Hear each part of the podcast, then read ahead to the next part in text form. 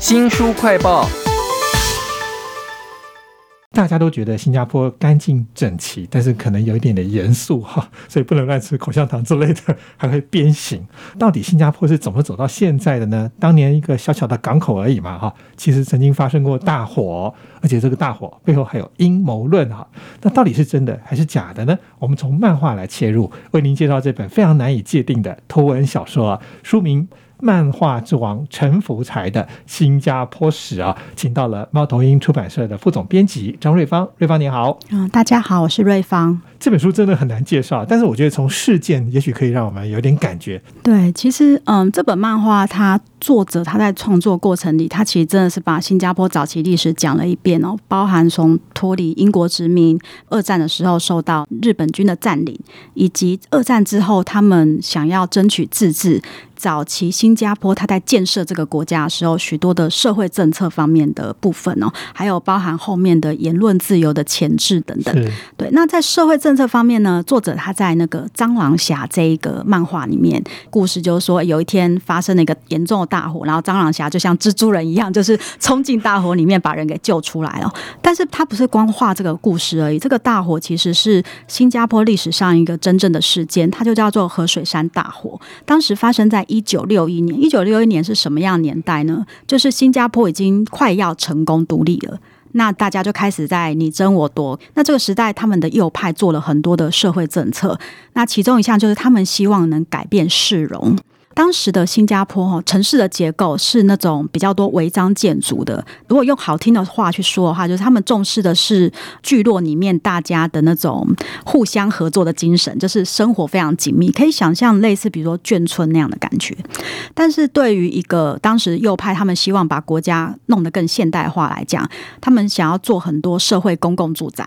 那这些违章建筑就成了一个必须要处理的问题了。那当时正巧发生了一场新加坡史上最重要的大火，他把这些违章建筑给烧了。所以这时候就有些阴谋论出来，就说：哎，是不是政府动手的？算钉子户吗？就是那些违章建筑的住民，他们就不得不迁走了嘛。但不论这件事是真的，确实都成了后来政府一个理由，就是违章建筑很危险，它会发生大火，所以他们就顺这个势。把呃新加坡的一些违章建筑都拆了，然后建设他们的公共住宅。那这样的一个政策也成为我们现在看新加坡觉得哇，看起来好光鲜亮丽、好整齐、好干净的一个现代化城市形象的起点。其实是漫画之王陈福才笔下的这个蟑螂侠去救人的这个事件，揭露了一个真假难辨的一个阴谋。可是你有没有想过，这个漫画又是另外一位作家刘敬贤画的？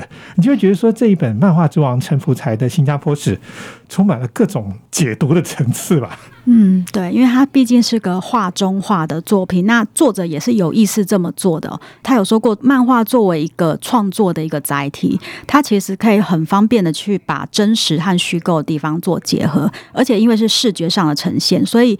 读者也可以立刻的有感觉哦，就可以立刻知道你想讲的是什么，而且在视觉上的冲击也会很直接而且明显。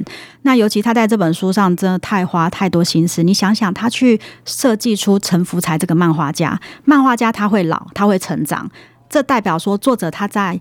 为这个陈福才的每个人生阶段所创作的漫画，他要去画出这些漫画的时候，他必须要考虑到陈福才的画风会改变，他选择主题会改变，他的素材会改变，所以书中充满了各种不同素材的漫画。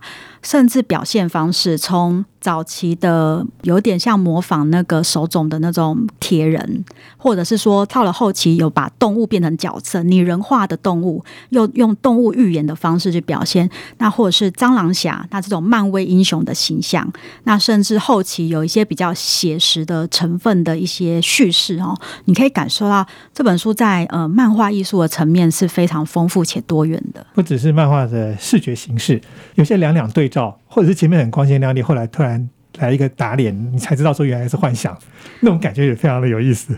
对，其实我在做这本书的时候，过程里就是有时候会提醒我自己说啊，这个地方是哪一层的故事，对，它并不是真正的故事。其中我觉得有一篇故事的设计我很喜欢，其实它是最后一篇故事，叫《师承八月天》。那因为在新加坡真实的历史里，我们知道他们的领导人就是最重要的李光耀先生嘛。他从呃一九六五年新加坡正式独立之后，他一直到他退休为止，甚至退休之后都还是有绝大的影响力。但是就是李光耀，他当时开快要上台前的那最最重要的政治对手是林清祥。那两个人在现实生活中，林青霞遭遇是很惨的。他被关到监狱里，然后放出来之后，他说他愿意放弃政治生涯，他去英国卖水果，卖了十年，才又回到新加坡，最后郁郁寡欢而死。这是现实。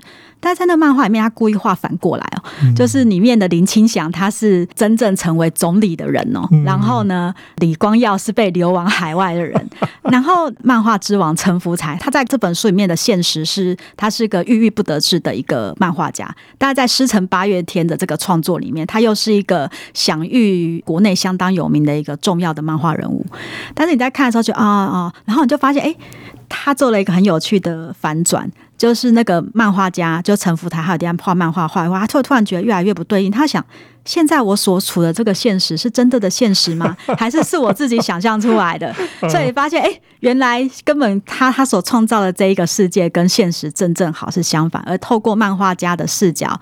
帮你再做一次翻转，告诉他说：“嗯，这个真的是你画出来的，不是真实的世界。”其实看这本漫画之王陈福才的新加坡史的时候，我觉得我有好多种不同层次的享受哈。那你会觉得说，哎，为什么陈福祥要画这么多种不同的手稿啦、新闻照片啦、街景素描？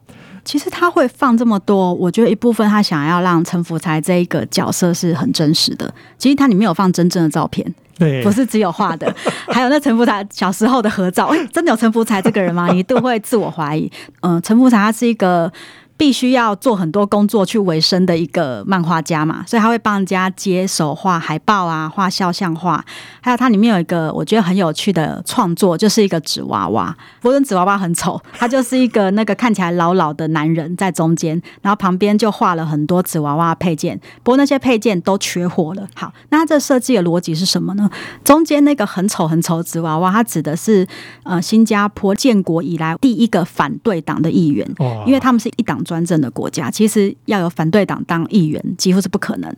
但他当时突破了，大概是在一九八零年代的时候，他是反对党嘛。所以他就会一直被政府整啊，恶搞他，比如说一直帮他网罗很多的罪名，让他被关或者是要赔钱，所以他一直在破产。所以他那个纸娃娃为什么要去设计成他的配件都是缺货呢？就是个象征这一个议员的真实人生，他就是没钱，他什么都被政府给剥夺了，他连衣服都没有得穿，是这样一个设计。那视觉上你就觉得好有趣，怎么会有这么丑的纸娃娃穿插在书里？但是了解背后的原因，又觉得相当有意思。我也看。看到那一页了哈，一开始是觉得有趣，后来才发现说，哎，我必须前面后面都要照顾到，我才会知道说到底发生什么事情。这本漫画之王陈福才的新加坡史，它不只是漫画而已。那我觉得这本书呢，在新加坡应该是禁书吧，有没有到这个地步啊？嗯，确实哦，嗯，像您刚刚讲这本书，它里面放很多真实的部分。那我想读者也不用担心说看不懂，因为它里面有用作者的视角去补充的一些资料，那书末也有注释去补充背景。那它确实是对于官方论述上有不同的说法。那现实生活中，他也遭遇到困难。这本书的出版也遭遇到困难。原本这本书是有接受他们一个呃单位的补助。据我所知，当时的补助金额是八千块新加坡的呃钱，这样我换算一下，应该是快二十万的台币的补助吧。对，那你大家要知道，新加坡是一个漫画沙漠，就是你漫画要在新加坡出版还要卖得动是非常不容易，所以他真的是需要这笔补助。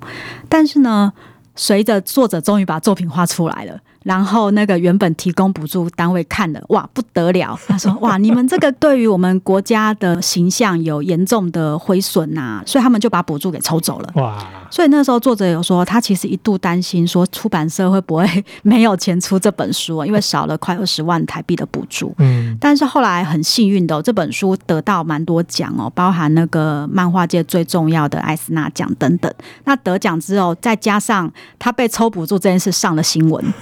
结果就引起了舆论哗然哦。那当然，后来这件事就反而成为他的畅销的卖点。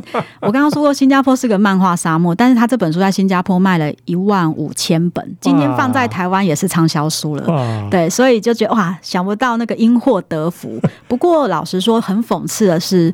因为这本书原本是它，它里面有提到一些关于新加坡前置言论自由的部分，但是它这本书本身的遭遇却也某个程度上反映出他们确实有言论自由上限制的这个问题。真的很难想象一本漫画可以给我们这么多视觉思考上面的冲击啊！都在漫画之王陈福才的新加坡史当中啊！非常谢谢猫头鹰出版的副总编辑张瑞芳为我们介绍，谢谢您，谢谢。